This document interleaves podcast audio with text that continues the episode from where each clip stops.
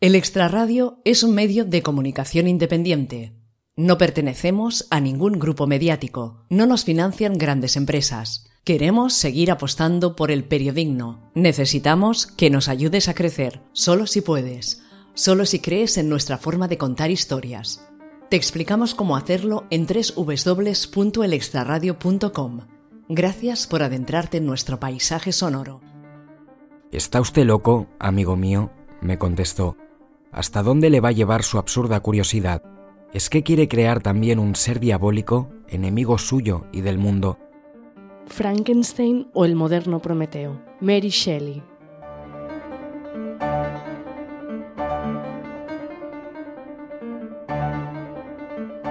Estados Unidos ha autorizado para el consumo humano el primer animal transgénico. Se trata de un salmón que ha sido modificado genéticamente para crecer más rápido y alcanzar también un tamaño mucho mayor que el pescado salvaje.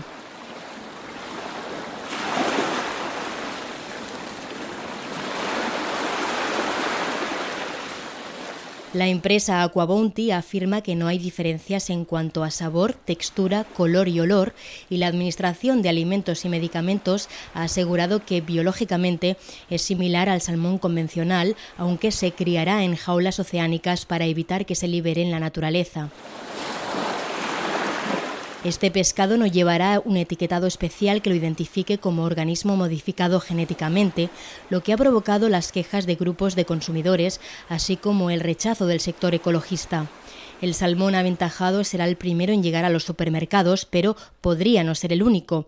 Y debido al TTIP, el acuerdo de libre comercio que pretende homologar normativas para el flujo de productos entre Estados Unidos y la Unión Europea, la llegada a nuestro país del conocido ya como Frankenfish o Frankensalmón puede ser una cuestión de tiempo.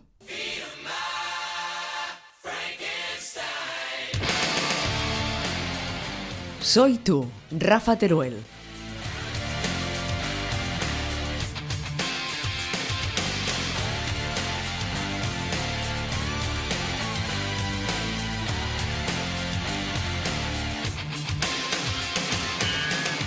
Del laboratorio a la mesa. La aprobación del salmón transgénico supone un paso más en el campo de la investigación genética, aunque la sociedad mira con recelo los avances que se producen en este terreno. Pero ¿qué hay de racional y qué hay de infundado en esa preocupación?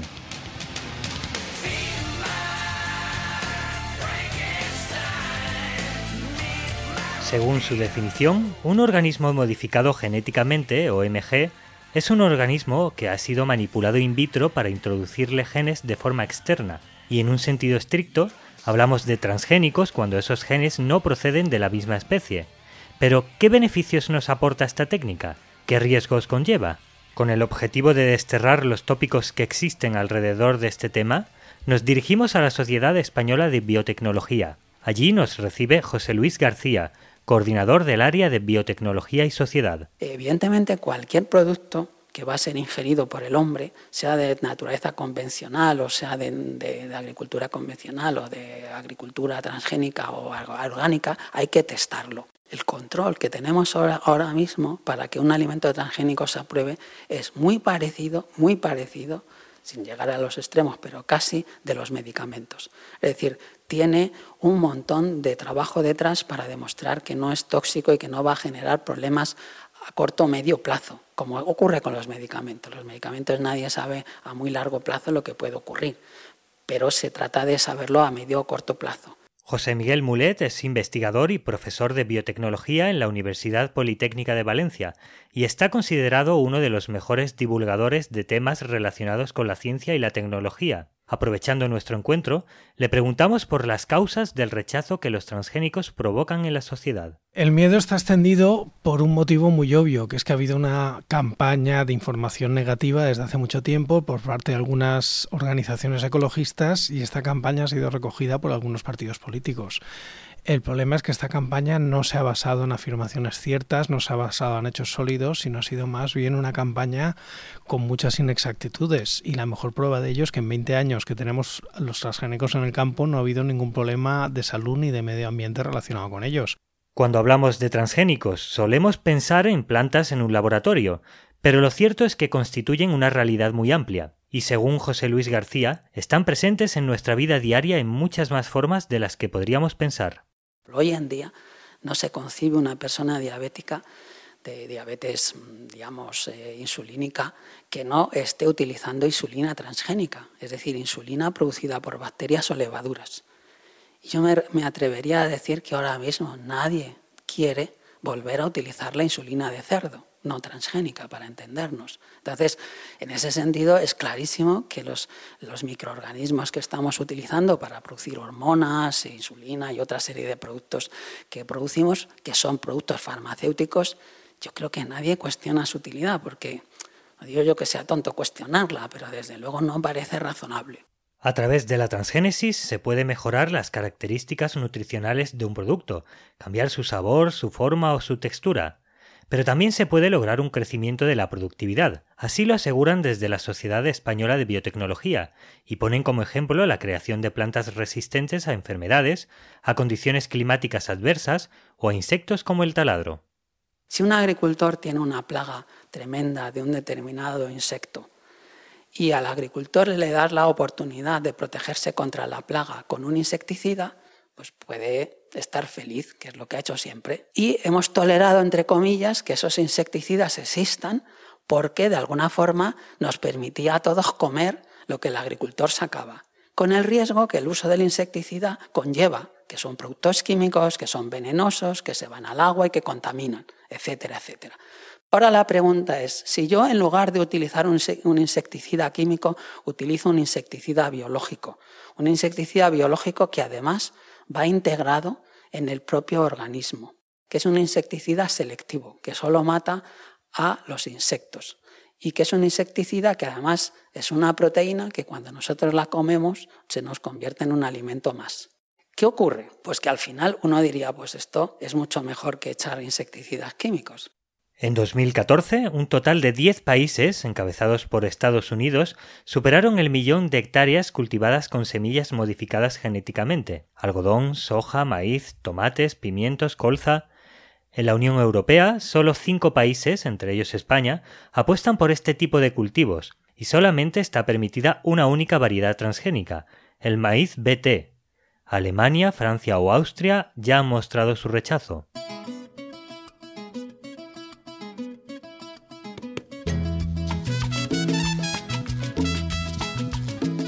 Muchos países que están prohibiendo este maíz, eh, el detalle es que a ellos este maíz no les hace falta para nada, porque si no tienen esa plaga, no tal. Entonces es una prohibición un poco estúpida, porque estás es como si prohíbes que circulen los cocodrilos sueltos por la calle. A ver, si no hay cocodrilos en Europa salvajes, ¿qué vas a prohibir?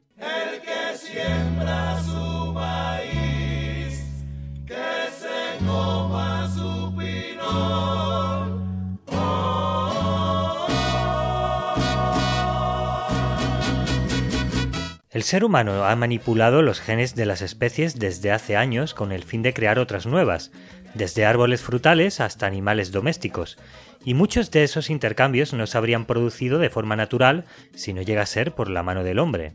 Que si uno va a un supermercado normal, olvidémonos de los transgénicos y pongámonos hace 40 años, entonces en esas circunstancias si uno iba al supermercado, pues encontraba manzana golden, manzana reineta, manzana de no sé qué y de todos los colores habidos y por haber o de muchos colores. Evidentemente todas esas manzanas pues son mutantes. Según José Miguel Mulet, la clave de todo está en el enorme desconocimiento que hay sobre esta materia, y eso hace que se dé una situación paradójica. Otro detalle que la gente no sabe es que eso se prohíbe la siembra, pero hay más de 60 variedades de transgénicos que está en la importación autorizada. Con lo cual tú estás prohibiendo a los agricultores que lo siembren, pero estás permitiendo que entre algodón, soja, eh, variedades de maíz que no están autorizadas y se están utilizando para la industria y para la alimentación. De hecho, una cosa que me estoy dando cuenta es que si te vas a cualquier supermercado, cada vez hay más productos que están etiquetados como contiene soja o contiene maíz transgénico y a la gente le da igual, los compra igualmente. Pero que la gente acepte los transgénicos es algo que sigue sin estar nada claro. Así lo aseguran desde asociaciones ecologistas como Amigos de la Tierra. Por fin llega a tu casa la teletienda de los transgénicos. Les presento la teletienda de los transgénicos, organismos modificados genéticamente. ¿No suena excitante? Entre las voces que se oponen a los OMG encontramos a Greenpeace, que ha hecho de la lucha antitransgénica uno de sus estandartes. Para conocer su punto de vista, hablamos con Luis Ferreirín, responsable de Agricultura y Transgénicos en España, y le preguntamos por qué habría que decir no a los transgénicos. Se ha mostrado, especialmente con eh, informes científicos, incluso con esos informes técnicos del gobierno de Aragón, ha mostrado que eh, los cultivos transgénicos no son necesarios, pues los rendimientos no son, eh, no son mayores que los rendimientos de los cultivos convencionales, que los daños por la plaga de taladro, que en principio debe combatir el, combatir el maíz, eh, que se utiliza en la Unión Europea no son tan importantes como para utilizar un cultivo con estas con, con, los problemas que puede tener, con los riesgos potenciales que puede tener, y también por otro lado porque son eh, ampliamente rechazados por la, por la ciudadanía. Juancho López de Uralde pasó del activismo en primera línea a la política. En 2010 fundó el partido Equo dentro del Partido Verde Europeo, y desde esa formación no se oponen a la investigación científica, sino a la liberación en la naturaleza de organismos procedentes de ingeniería genética desde el punto de vista puramente medioambiental, estamos introduciendo en el medio ambiente organismos que son completamente artificiales, que se desconoce absolutamente cuál puede ser su impacto en el mismo. Su impacto en el suelo, su impacto sobre otros seres vivos, su impacto sobre la fauna. Y en ese sentido mm, se está jugando a la ruleta rusa con nuestro medio ambiente que ya está en una situación de crisis em, bastante, bastante grave. Ese es el motivo por el cual desde organizaciones como Greenpeace no cesan en su lucha contra los cultivos de transgénicos. Eh, lamentablemente no se han hecho todavía ningún, ninguna evaluación de riesgos a largo plazo que pueda demostrar que los transgénicos son inocuos para la ciudadanía. Ante esto hay que aplicar el principio de precaución. Si no conocemos los riesgos potenciales, hay que aplicar el, eh, el, principio de precaución y no permitir ese cultivo. Los transgénicos son organismos creados artificialmente. Se insertan genes de virus, vegetales, animales e incluso de humanos en un organismo para crear uno nuevo. ¿Son la respuesta a la hambruna mundial? Los transgénicos que actualmente se comercializan fueron creados para resistir plagas y ser tolerantes a herbicidas. Y no hay en el mercado ninguno resistente a sequías y a cambios drásticos de clima. Vayamos al grano. En el fondo, los transgénicos no son la solución y en cambio significan una amenaza para el medio ambiente y para la salud de quienes los consumen. Pero si no se conoce cuál puede ser el impacto sobre nuestra salud o sobre el medio ambiente, ¿por qué España es el principal productor de transgénicos de la Unión Europea? Luis Ferreirín afirma que todo se debe a una razón política realmente han tenido un apoyo, una permisividad de todos los gobiernos que han, eh, pasado eh, por España, tanto del PP como del PSOE, han sido permisivos con esos cultivos. Incluso a través de, las, de los cables de los Wikileaks, cuando se reveló muchas cosas sobre los transgénicos, eh, mostraba que había mucha presión tanto del gobierno de Estados Unidos para que justamente España fuese la puerta de entrada de los cultivos transgénicos en Europa. Felizmente eso no ha sucedido, pero aquí en nuestro país sí que han, eh, que han entrado. Greenpeace promueve la protección de la agricultura campesina y sus prácticas tradicionales, así como del maíz mexicano por su trascendencia cultural, culinaria y biológica. Súmate. ¿Consumir transgénicos? Ni más. Por su parte, desde ECO alertan de que la siembra de OMG en el campo puede traer consigo un grave problema para la diversidad de las especies. Es la denominada contaminación por hibridación. Las semillas transgénicas se expanden con el viento, con los, eh, insectos eh, transportadores, etcétera, etcétera, y no se pueden contener en los campos de cultivo en los que se, se produce ese cultivo.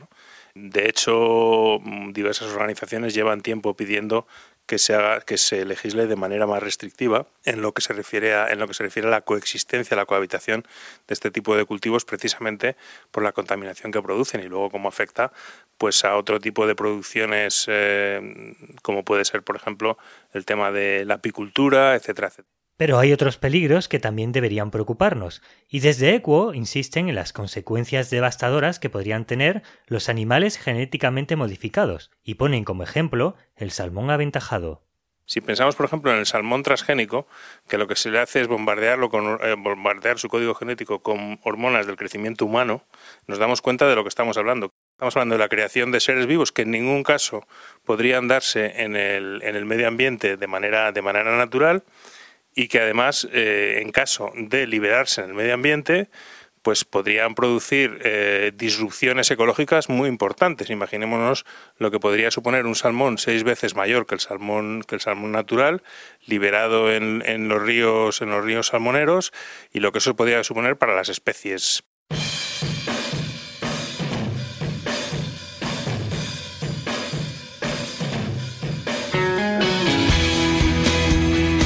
Aunque desde otro punto de vista ese riesgo también existiría con otras especies no transgénicas, plantas y animales que viajan desde zonas del planeta muy alejadas y cuyo efecto sobre el medio ambiente podría no ser el esperado.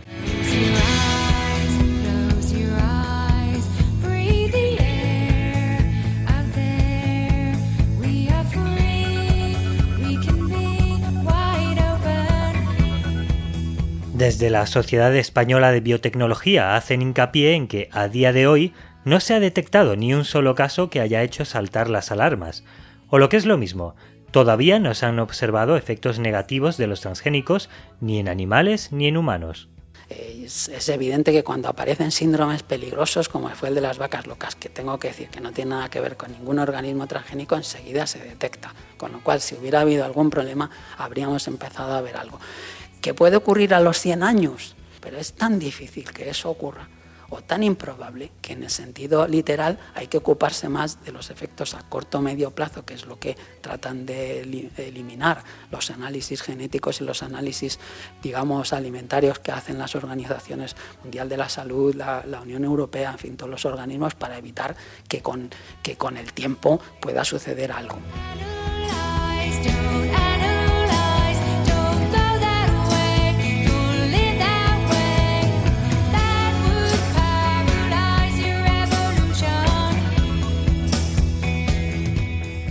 Pero la comunidad científica no es heterogénea. Así lo asegura López Duralde y añade que siempre hay maneras de justificar cualquier cosa, por muy perjudicial que sea. Cuando se ha luchado por restringir determinados productos, empezando por el tabaco, por ejemplo, pues siempre ha habido un sector de la ciencia que lo ha, defendido. Eso es así y todos sabemos por qué es así. ¿no? Por lo tanto, mm, yo eso creo que es confundir eh, la parte con el la parte con el todo ¿no? y como digo hay muchos estudios que haya controversia y en qué tema científico no hay controversia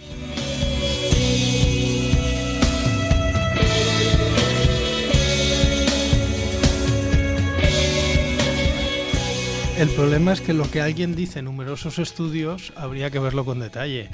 Eh, para empezar, normalmente caen en la falacia del cherry picking, es decir, seleccionar un estudio que ve algo malo de transgénicos y obviar los 20 o 30 que rebaten ese estudio. Pero claro, el problema es que ahí la gente que te dice eso no le interesa la ciencia. Porque si le interesara la ciencia, vería que hay revistas como Plan C, Plan Journal, Transgenic Research, que cada semana sacan cientos de artículos sobre, bueno, cientos me he pasado, decenas de artículos sobre nuevas aplicaciones de las plantas transgénicas y, se pasan 10 años citando del mismo artículo que está más que desmontado. Entonces, esta gente es que es muy aburrida. Otro de los principales argumentos que se suelen utilizar en contra de los OMG es el de las patentes, es decir, a quién pertenecen las semillas, y esto provoca serios enfrentamientos, sobre todo entre productores y agricultores.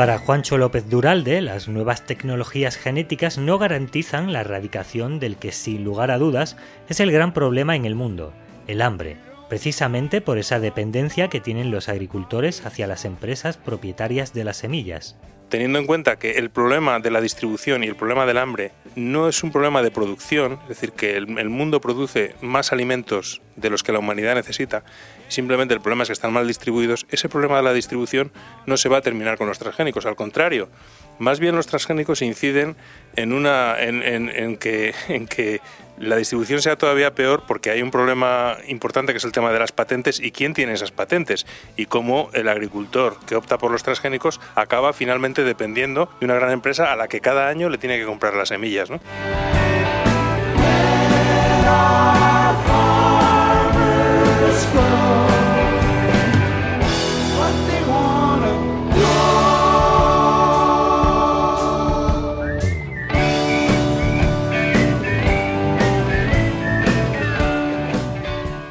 Aunque José Miguel Mulet cree que, a la hora de la verdad, el agricultor va a elegir la semilla que mejor resultado le dé, sea ecológica, convencional o transgénica, y apunta que el problema de los monopolios no es algo exclusivo de los transgénicos.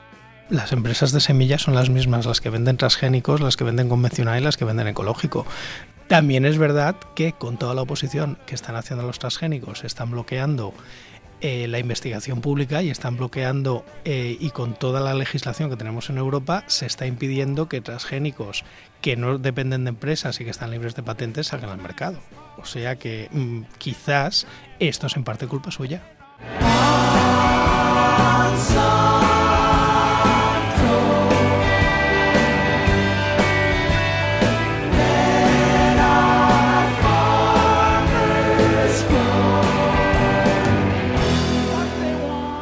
Embargo, para el líder de Equo no hay duda de que a las grandes compañías se les concede un trato de favor y unos privilegios que, en su opinión, tendrían que ser denunciados.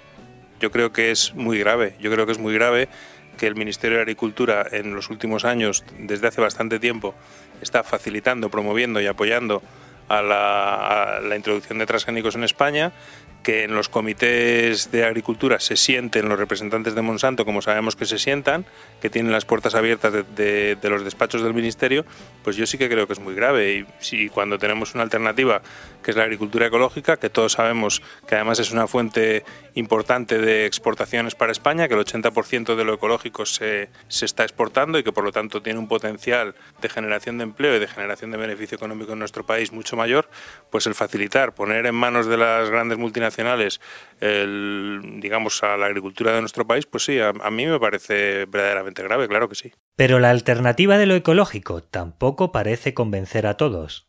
El problema es que la gente cuando le dicen un producto ecológico realmente no sabe lo que está comprando. Es decir, la gente cuando producto ecológico piensa que es algo natural, que se ha cultivado solo o que es más sano o que es mejor.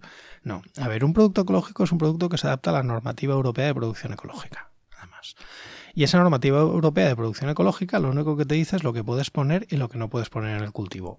El problema es que estos métodos son muy poco efectivos. Claro, si son muy poco efectivos, baja la producción.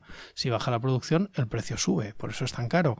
¿Qué pasa? Que como esto está siendo la política europea, se está dando una cantidad aberrante de subvenciones para eh, motivar o incentivar. Entonces, a efectos prácticos, tenemos que si no fuera por las subvenciones, desaparecería, porque el día que quiten las subvenciones a la agricultura ecológica, nadie la va a hacer.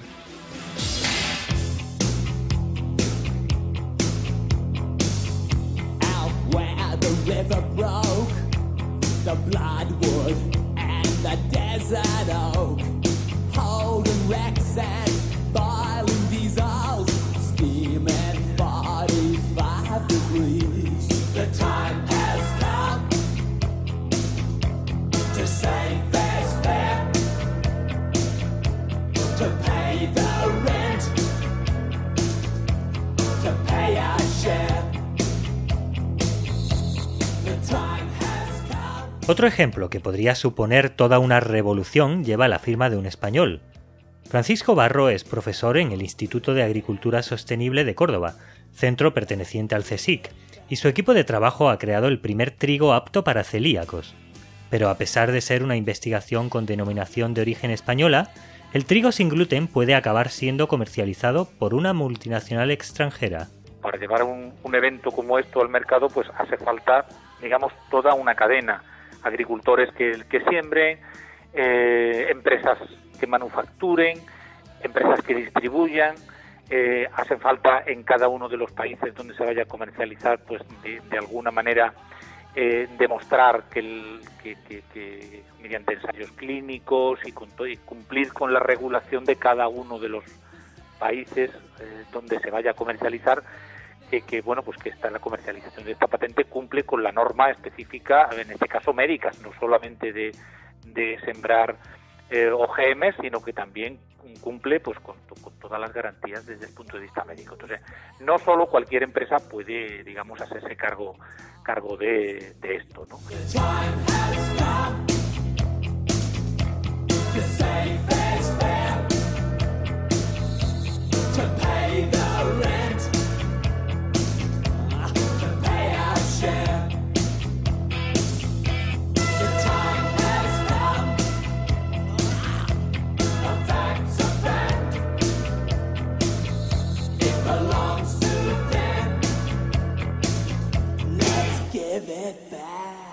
No obstante, desde Greenpeace cuestionan que el trigo sin gluten sea realmente un producto necesario. Sí, sin duda. Eh, podría eh, ofrecer ventajas a estas personas, pero hay muchos otros cereales que no tienen gluten y podemos apostar por una dieta diversificada sin tener que estar eh, desarrollando este tipo de, de productos. Pero el científico cordobés se defiende argumentando que no hay ninguna justificación que pueda ponerle pegas a su creación. Si alguien dice esto es nefasto para el medio ambiente o para la sociedad, lo tiene que demostrar es muy fácil decir, esto tiene efectos negativos sobre el medio ambiente. ¿Por qué? Porque reduce la variabilidad genética. No, mire usted, los transgénicos no reducen la variabilidad genética. La variabilidad genética se lleva reduciendo desde hace 300 años. Vas por el campo y ves cientos de hectáreas de un determinado trigo, eso no, primero no es natural y segundo, el trigo que se siembra ahí es una única variedad porque es más productiva por lo que sea. Pero ya se está reduciendo la variabilidad genética del trigo, no hace falta los transgénicos para hacer eso. Pese a ello, sigue habiendo quienes, como Juancho López Duralde, solo ven en ello una estrategia de marketing. En realidad no estamos hablando de, de, ONGs, sino que estamos hablando de corporaciones multinacionales que lo que buscan es introducir su, su, cultivo y utilizan este tipo de este tipo de ejemplos, pues para digamos para limpiar la imagen de sus de sus productos. Pero no todas las investigaciones en el campo de la manipulación genética persiguen un fin económico, y prueba de ello es el llamado arroz dorado. Este cereal transgénico posee un valor añadido, ya que está enriquecido en vitamina A, nutriente esencial para prevenir, por ejemplo, la ceguera. Y como sus creadores renunciaron a la patente, el arroz dorado podría llegar a la población más pobre del planeta e incluso ser utilizado en misiones humanitarias.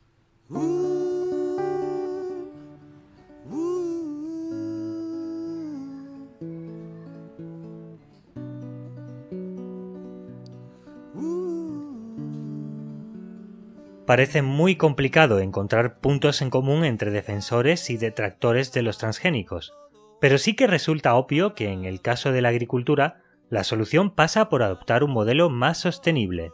Estamos cambiando el ecosistema desde el momento que, usamos la agricultura. Incluso cuando hacemos agricultura orgánica, porque al fin y al cabo, sea orgánica o no, es decir, sea con productos que van a dañar menos al medio ambiente o más, lo dañamos. Ahora, que lo tenemos que hacer de una manera más sostenible, pues está claro. Y a mí ahí es donde yo creo que tanto la agricultura convencional como la agricultura transgénica, como la agricultura orgánica, como todo la que podría llamarse tecnología agrícola, pueden convivir. Y si se usa racionalmente, podemos hacer que el ecosistema sea sostenible. ¿Qué ventajas tiene probablemente la agricultura eh, transgénica? Pues que nos permite en menos espacio de tiempo obtener mejores rendimientos por unidad de terreno cosa que la agricultura convencional ha hecho muchos progresos, pero tarda. ¿Qué habéis hecho en mi jardín? ¿Qué habéis hecho? Todo está seco en este tiempo. Un modelo más sostenible y también una gestión de los recursos más responsable. Precisamente lo que debemos buscar es una, eh, la soberanía alimentaria, ¿no? que los pueblos tengan la capacidad de decidir cómo se quieren alimentar, cómo quieren producir sus alimentos y cómo quieren generar sus semillas de cara al futuro. Precisamente la apuesta por las semillas eh, tradicionales, por las semillas locales que además están mejor adaptadas a lo largo toda la evolución que han tenido, precisamente permite una mejor eh, adaptación incluso frente adversidades como el cambio climático.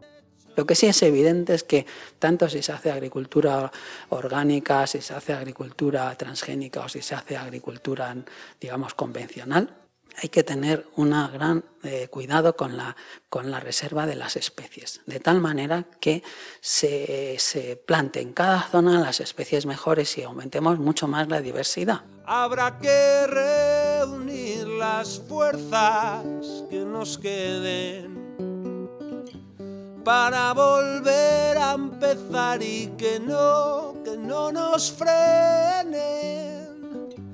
Esto es nuestro y nuestro cuerpo lo que nos duele. Convencionales, ecológicos o transgénicos.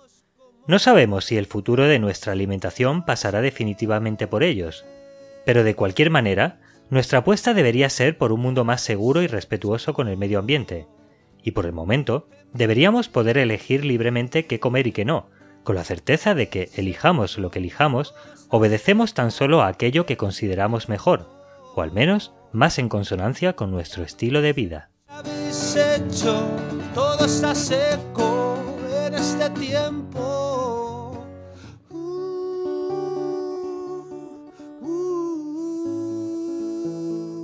El extrarradio, pasión por lo real.